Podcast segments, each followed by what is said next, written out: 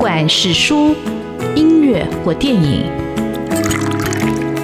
不管是茶、咖啡或酒，也不管是艺文的空间或餐饮的场域，文化无所不在。台湾新风景，让我们重新发现生活里的文化。文化就是我们的生活。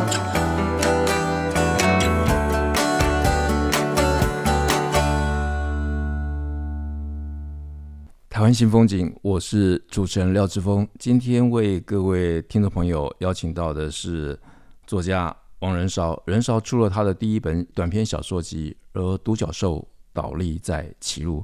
哦，总共收了八篇小说，其中包括他得到玲珑山短篇小说奖首奖的《养鸽人家的故事》三合一，非常的好看，而且非常的精彩。啊、这个小说的好看跟精彩在于，我很难想象像任少这样的一个新秀或者新锐作家，怎么有这么多的故事，而且写的这样的一个深刻，特别是关于人性的一种幽微的，或者是纠结的，或者是挣扎的。或者是反应的，我觉得哇，有他独到的观察。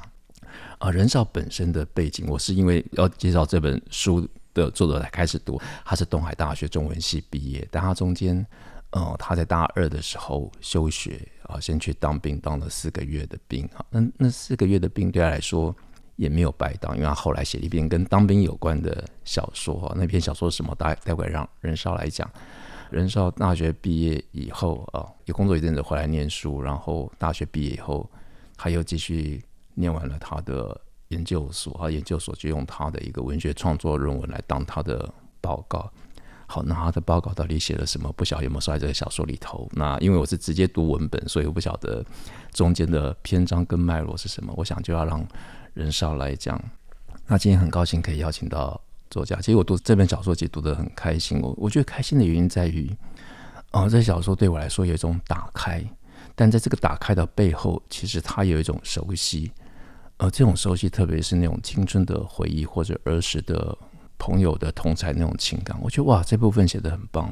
所以我想今天就要要请仁绍自己来讲，好，到底他怎么样开始他的一个文学创作之路哈，听说他很少看别人的作品，但是他的小说怎么写出来的？我想，难道这是江淹在梦中就得到五彩笔，他就开始写起了他的小说吗？我们欢迎作家王仁绍，仁绍好，哎，志峰好，大家好，我是王仁绍。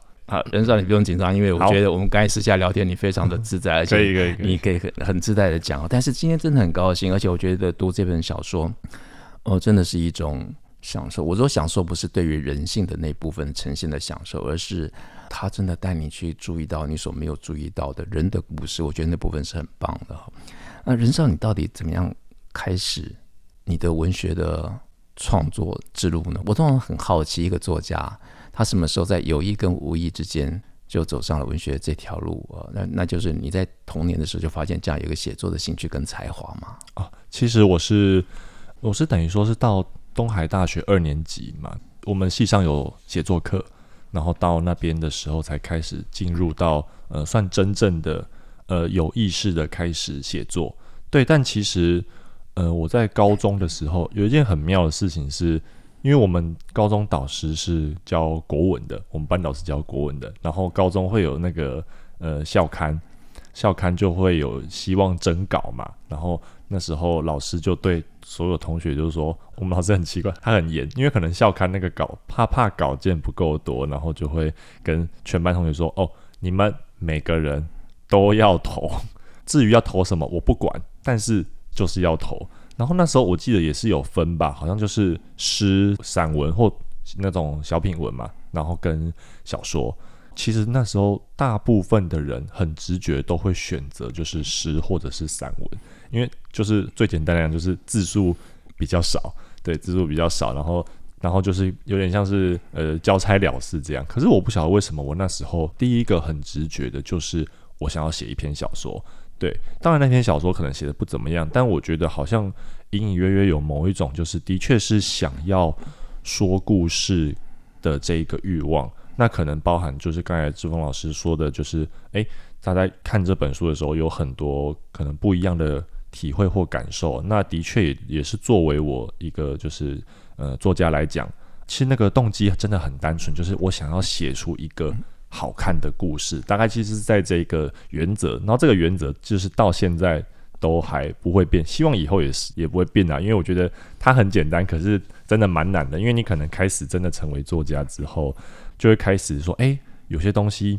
好像不太能够想写就写啊，或者是在下笔之前会想说，哎，这个东西会不会大家不喜欢？你可能会反而考虑到受众读者。但是其实我仍然是希望，不管是怎么样，我都想要写出我自己喜欢，然后我觉得也好看的作品。然后如果大家都能够喜欢，那就是最幸运的一件事。这样对。嗯，王仁说他高中的时候，老师因为校刊征稿需要他们写。作品，他写了小说。那你第一篇小说是写什么？你会觉得你小时候是一个孤独的小孩吗？或者喜欢对别人讲故事？哎，我一开始写的时候，可能是我不晓得是不是某一种，就是呃那种好奇啊，还有就是呃想要展现创意，然后会大于一切。其实一开始写的东西，就是真的是。呃，手法上啊，或者是一些技巧上，你很会去注意这个，或者是你很想要刻意的制造某些所谓的故事的高潮，或者是某些冲突，你觉得那个好像是很有张力的，对。但其实到后来，到大家研究所之后，才发现就是，诶，其实那些东西，当然那些东西是重要的，但是其实仍然是可以回归到一个更单纯的念头，就是，诶，我们先把一个故事讲好，这样子，对。好，呃，任少，当我在看他简历的时候，发现任少他从小是生长在彰化。那我对彰化的印象，哈，过去当然对彰化的作家，比如大家比较熟悉的，可能就是爱河。那我去彰化，感觉那个彰化其实它彰化市的那个车站，它有很大的一个月台，它甚至有一个扇形的车库。啊、呃，当我在市中心走的时候，经常看到一些老的建筑，那非常的漂亮。它其实是有很 很有历史跟文化的一个都市。而且大家都忘记了，当我们在看电影或者在讲历史，一八九五的时候，其实其实那个战争就打到了八卦山啊、大佛那里啊。那彰化对你来说，从你成长到现在，或者你对他的印象是什么？这是会是你孕育你故事的一个温床或者摇篮吗？哦，其实我对彰化的整体而言的印象就是，啊，天哪，怎么？即便是到现在二十八岁了，百货公司到底什么时候？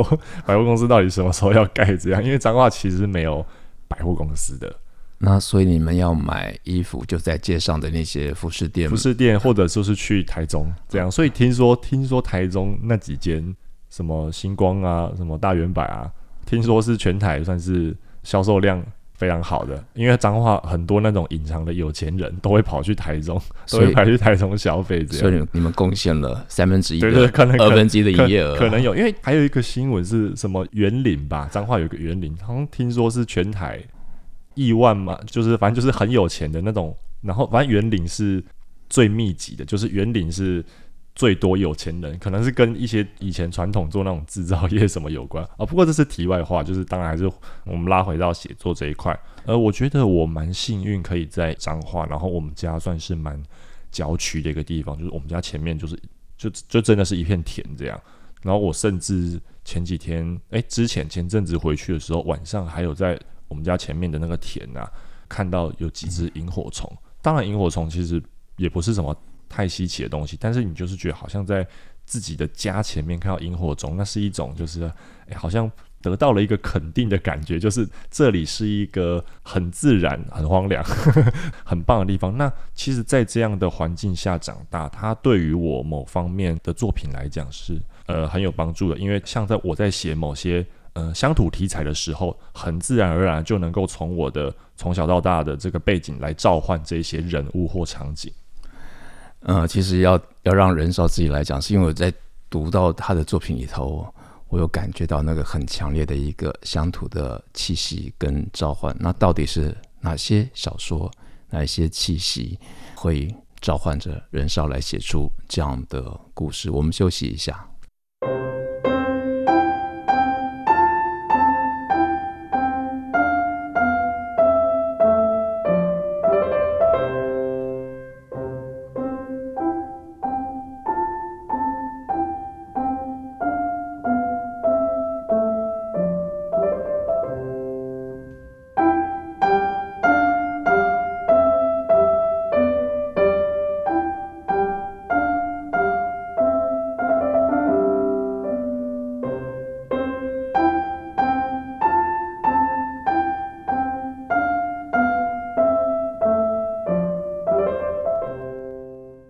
新风景现场邀请到新锐作家，也是林农三短篇小说奖的首奖得主王仁少。而读仁少的作品，其实说真的是很享受，因为我觉得真的在视野上有一种打开，那种打开或者还有一种召唤。这种召唤包括乡土对他的召唤，或者童年对我自己的召唤。比如说他得到首奖的这篇作品叫《三合一》，那为什么叫三合一？那这个构想是怎么来的？等他讲到一个养鸽人家的故事，我突然想到，我已经很久就没有想起。呃，我小时候住在剑潭，后面就真的是有养鸽人家。黄昏的时候，他们就在公寓的顶楼的加盖的违建，然后在挥舞着红色的旗子。我都还不晓得为什么他们那么做，但他的确成为了我一个童年的一个记忆的一个很难忘的一个景象。好，那我们要请王仁少讲这个小说怎么样写的，背后还有一个故事，我觉得很有趣。就是我在看他的小说，他得奖的那个感言，照理说应该是很慎重的，可他最后的一句话，我就不晓得他那个到底是在对谁讲哦。他讲说：“哎，这些反正就是落落长的那个感言，大概不会有人记得，或者不会有人看了。”但是还是讲了一句，他说：“好了，谢谢八年前对我说那句话的你。哈。”对我说那句话的你到底是什么？好，那他到底那个你又是谁？好，那这故事又是怎么来的？我们请仁绍这段来讲这个故事，我觉得非常非常的精彩。可以啊，就是呃，因为我我十九岁开始就是大二嘛，开始写，然后那时候，但其实那时候我刚好决定要休学了。对，是因为我那时候对戏上的就是好像产生了某一种，就是哎，好像我在做。自己不开心的事情，就是读那些东西啊，写那些考试是在做自己不开心的事情，然后就突然一个冲动吧，对，就年轻的时候就是想干嘛就干嘛，这样就突然一个冲动，就是跟跟家里说哦，我要休学了这样。但其实那时候我已经有上小说课，就创作课，然后并且是我的教授，就他也是作家周芬玲老师，其实他有看过我的一篇极短篇作品，然后他就说，哎。你是可以写的啊，就是你你是能写的这样，然后他就希望我继续写，可是我那时候就，呃，就铁了心，就是反正就是要休学这样。然后在那时候，我有认识就是一个女生，对，一个女生，然后我们有过一些呃不错的这个 这个感情上的一些交集这样，但后来就是要分开了。然后要分开的时候，他就是跟我说，因为那时候其实我写作根本就还是。就是刚长出，像刚长出来的一朵小草而已，就是根本就还不到不成火候啊，然后根本就一点不厉害，只是就有兴趣。但是他就跟我说，就是要分开的时候，他就说我要回彰化的时候，他就跟我说，就是你以后一定要成为一个很厉害的作家。对，这句话其实真的很简单，但是我。嗯，因为那个女生影响我蛮大的，所以后来我就在想，想到我真的能够一路这样走来，然后真的出书的时候，其实这句话对我的鼓舞作用是非常大的。对，那讲到这里，那我就想，呃，因为人生得奖以后拿到奖金，他做的第一件事就是说，他居然跟爸爸讲说他要去刺青，爸爸非常的生气哦。但是我更好奇他要刺青刺什么，而且我觉得既然得到这个女孩子。这么一个诚恳的诚意的祝福，我觉得你应该拿你的奖金一部分请他吃饭吧，谢谢他当年对你的一个赏识，或者他有一种先见之明。对啊，但是就后来，呃，就是其实我刺青是我之前就刺了，对，我其实那个休学，然后当完兵，当完兵后我就刺了一个，然后我是刺就是一串话，然后是刺在胸口上。那那串话的意思其实就是。那句话的中文的意思就叫做“时间在我身上流逝”，那其实就是要提醒我自己，就是时间很宝贵。那我想，可能不管是志峰老师或是听众们，大家应该都可能有当过兵的，应该。出来都会只觉得时间真的非常宝贵，这样对，是那个很重要。如果是小时候我们得到的一个教训或者是训诫，就是一定要吃精忠报国才可以啊。好，那这个故事呢，就是让你得奖的这篇故事，我觉得真的非常的好看，而且我觉得那是一个我们在生活里头的一个都市里头也逐渐消失的一个景象或视野。那你怎么样写出这样的一个？故事呢？到底三合一为什么叫三合一呢？啊，因为三合一这一篇就是主要就是在写赛格。对，那其实就是我有一天到我我彰化的朋友家，他住在深港，就是彰化的某个乡。然后我刚好就是那时候还在烦恼要烦恼着要写什么来投这个玲珑三，玲珑三算是台湾蛮蛮大的一个指标性的一个奖，所以好像就是题材上要很要再想多一点这样。然后那时候在他们家打扑克牌，打一打就走到外面，然后就刚好看到，就真的就是像呃志峰老师刚才讲的嘛，就是有人站在那种顶楼啊，然后挥着旗啊，甚至还会吹着那个歌哨，就是他们会吹着哨子，然后我就看到就是好多这样赛鸽这样。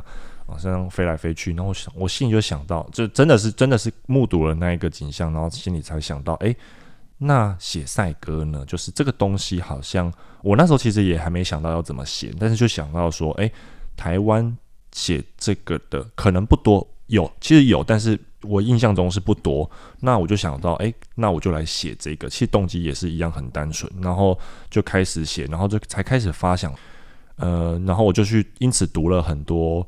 资料嘛，甚至我有偷偷打电话给那个，就是真的是那个赛鸽协会这样。原本想说可不可以访问一下，但被他们就是可能咬着槟榔啊，一打过去就咬着槟榔，然后在我表明来意之后，他们就嚼着槟榔就说没有啦，那个他是用台语讲，反正意思就是啊没有啦，那个我们没有在给人家访问的啦，什么什么，你要就是要就是自己来 来玩这样，就是要要养鸽子。我想说。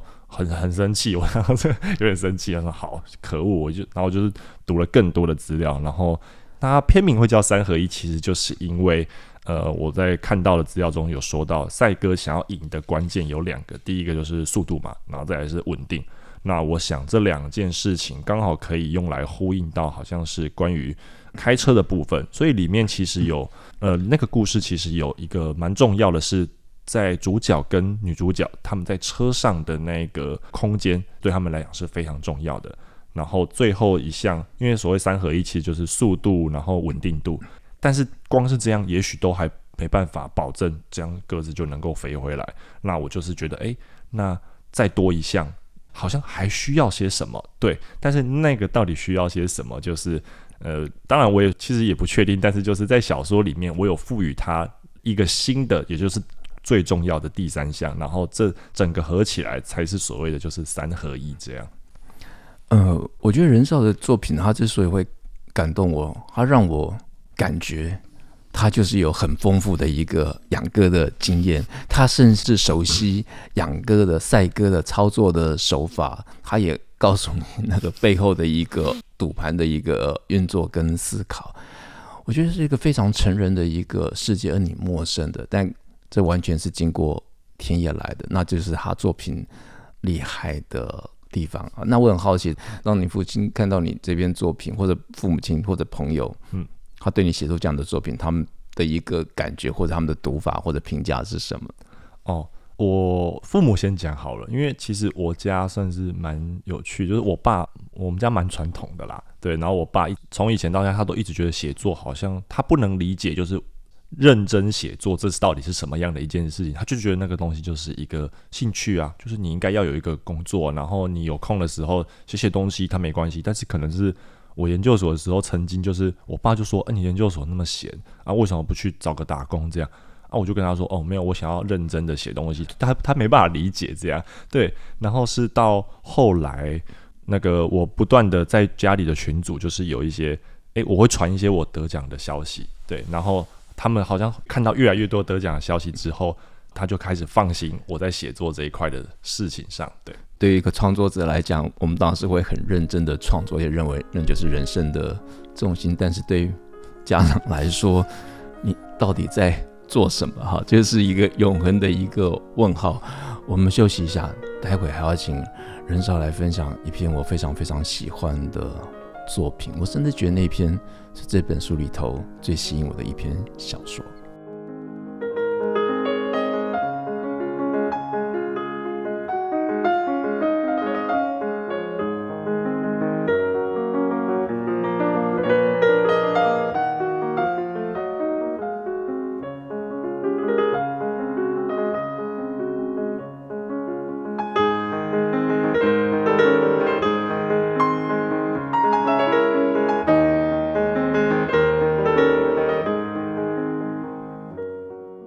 欢迎新风景现场邀请到作家王仁少，跟大家分享他的作品《而独角兽倒立在歧路啊。那这篇作品当然也是很棒啊，讲一段青春的或者是一一段恋情，而且只有在都会里头会发生的。但是我更喜欢的是一个《火箭人升空以后》这篇故事。那我先引一段，呃，这本小说集出来之后，很多的同辈的作家对任少的一个呃评语，其中有一段我觉得特别有意思，就是也上过我们节目的作家四尾哲也啊，他这么说，因为我觉得蛮适合我看到任少的感觉呀。他说：“装痞耍酷，顾左右而言他，像是按摩师师傅有意的手，一次一次在痛点周遭施力。”不痛，一点都不痛。越逞强，就越靠近埋藏底下的滚烫核心。哇，这个越逞强，就越靠近埋藏底下的滚烫核心。的确，我也在在小说的里头的背后看到有一种很强烈的情感。那这个当然就像作者自己说，他其实很多都是虚构或他听来的，并不是真的人生的经历。但那篇小说的那种。我觉得那个很强烈的一个写实的气味，让我我觉得哇，非常的震撼哦。那任少那篇小说到底是怎么写出来？你怎么怎么样写出这个《火箭人升空后》这篇作品？呃，其因为它是跟当兵有关的，军人有关的一个题材嘛。呃，我想先先讲一下，其实是因为我有一位朋友，他是职业军人，然后我那时候就想要访问，就我我可能有想写军人的东西，我就去访问他。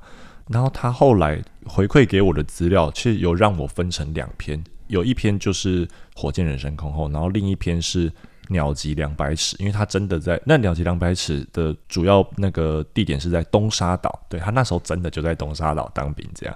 那还是回头来讲，就是关于火箭人升空后这件事情，其实它主要就是我那时候想要写到的是，因为原本只是搜集军人的一些题材嘛，那我后来就刚好联想到，诶。关于这个，因为我朋友是空军，那所以他讲的比较多，也是空军的这个事情。那我就想到关于这个呃飞翔跟所谓的这个坠落的意义，好像在人的生命阶段里面也是可以呼应的。就是我们好像有时候呃会呃向上飞翔，但是有时候可能会经历过一些挫折，还是经历过一些不好的事，然后那一种情况就很像是坠落这样。对，那在这一篇里面就是设定了就是一个。呃，女主角，然后跟主角的这个好朋友，然后对主角来讲，这两个都是他非常重要的人，甚至都有过一起好像很开心的时候。那个开心的那个过程，就很像是这个在飞翔的这个过程。但是其实每个人嘛，就是我相信，不管是小说角色也好，或者是现实中的每个人也好，其实都有背后都有自己的一面，是不想要，嗯、呃，你可能想要隐藏，或者不想要被别人发现的。对，然后就是借由这个升空还有坠落的这个含义，然后写出就是关于生与死的这个很很抽象，但是却也是就是这个亘古不变的小说家要面临到的这个写作课题。这样，对。那刚刚任少的回答其实是在讲这个小说创作的背景，但它里头其实我觉得这篇小说里还算杂入了两段的一个情感，同学的朋友的跟他女朋友之间的。故事，当当后来并没有一个结果，但里头的那段用的一段那个影片，哈，那种很私密的影片流出爱人分手那种哦非常残酷的报复手段，哇，那段写的非常的一个失乐园，我觉得哇，这个笔法太厉害了。这是我我觉得在近年，在我读这个年轻的作家里头，或者在读前辈的作家里头，也很少有这么一个露骨的，但是直接让你透视的那个。情感的那个私密的那部分呢？我想你是怎么写出来的？这个蛮厉害的。呃，就是这 这个不好回答，但是我想仍然是呃，我觉得就是可能就是工作啦，就是我们觉得作家仍然必须就是写什么像什么。对，即便诶，他看起来是很露骨，但是在露骨之外所要穿透出的那一种。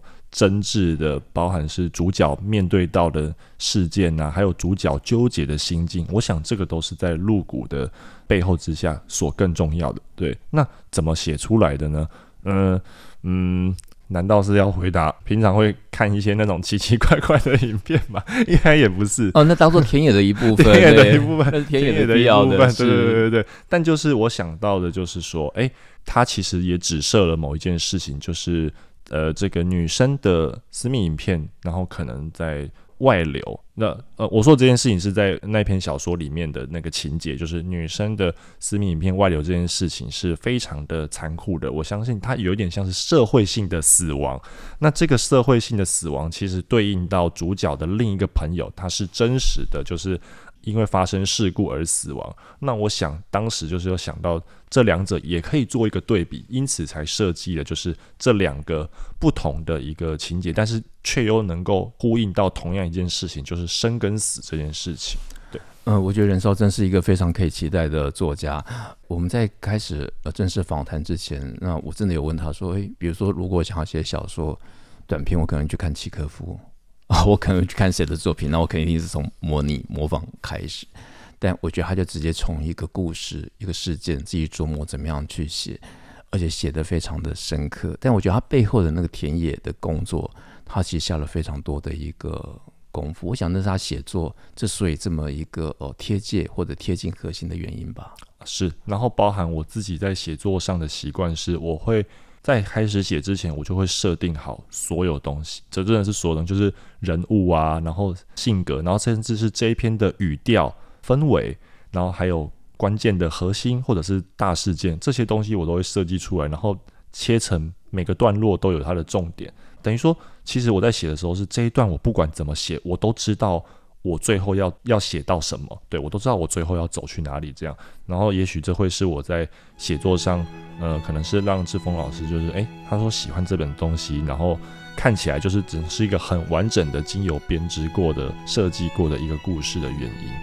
哦，真的很恭喜任少出版了这本小说集哦。那虽然我们都没有讲到，而杜教授倒立在歧路到底讲什么故事，或者我也很喜欢的狗的。反义词，那是非常田野的乡野的故事，但是我觉得那个土地的气味、土地的力量非常的亲切。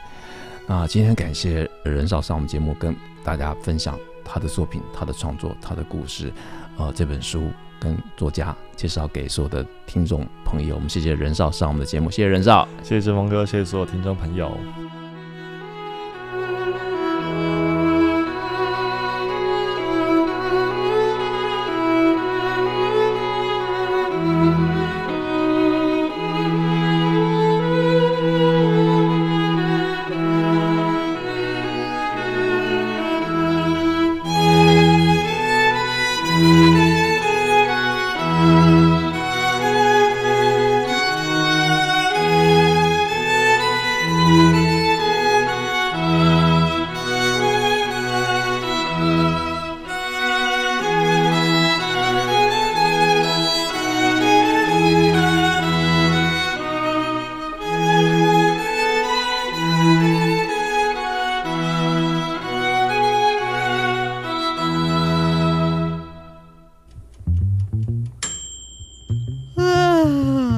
爸早啊！哎，起床啦！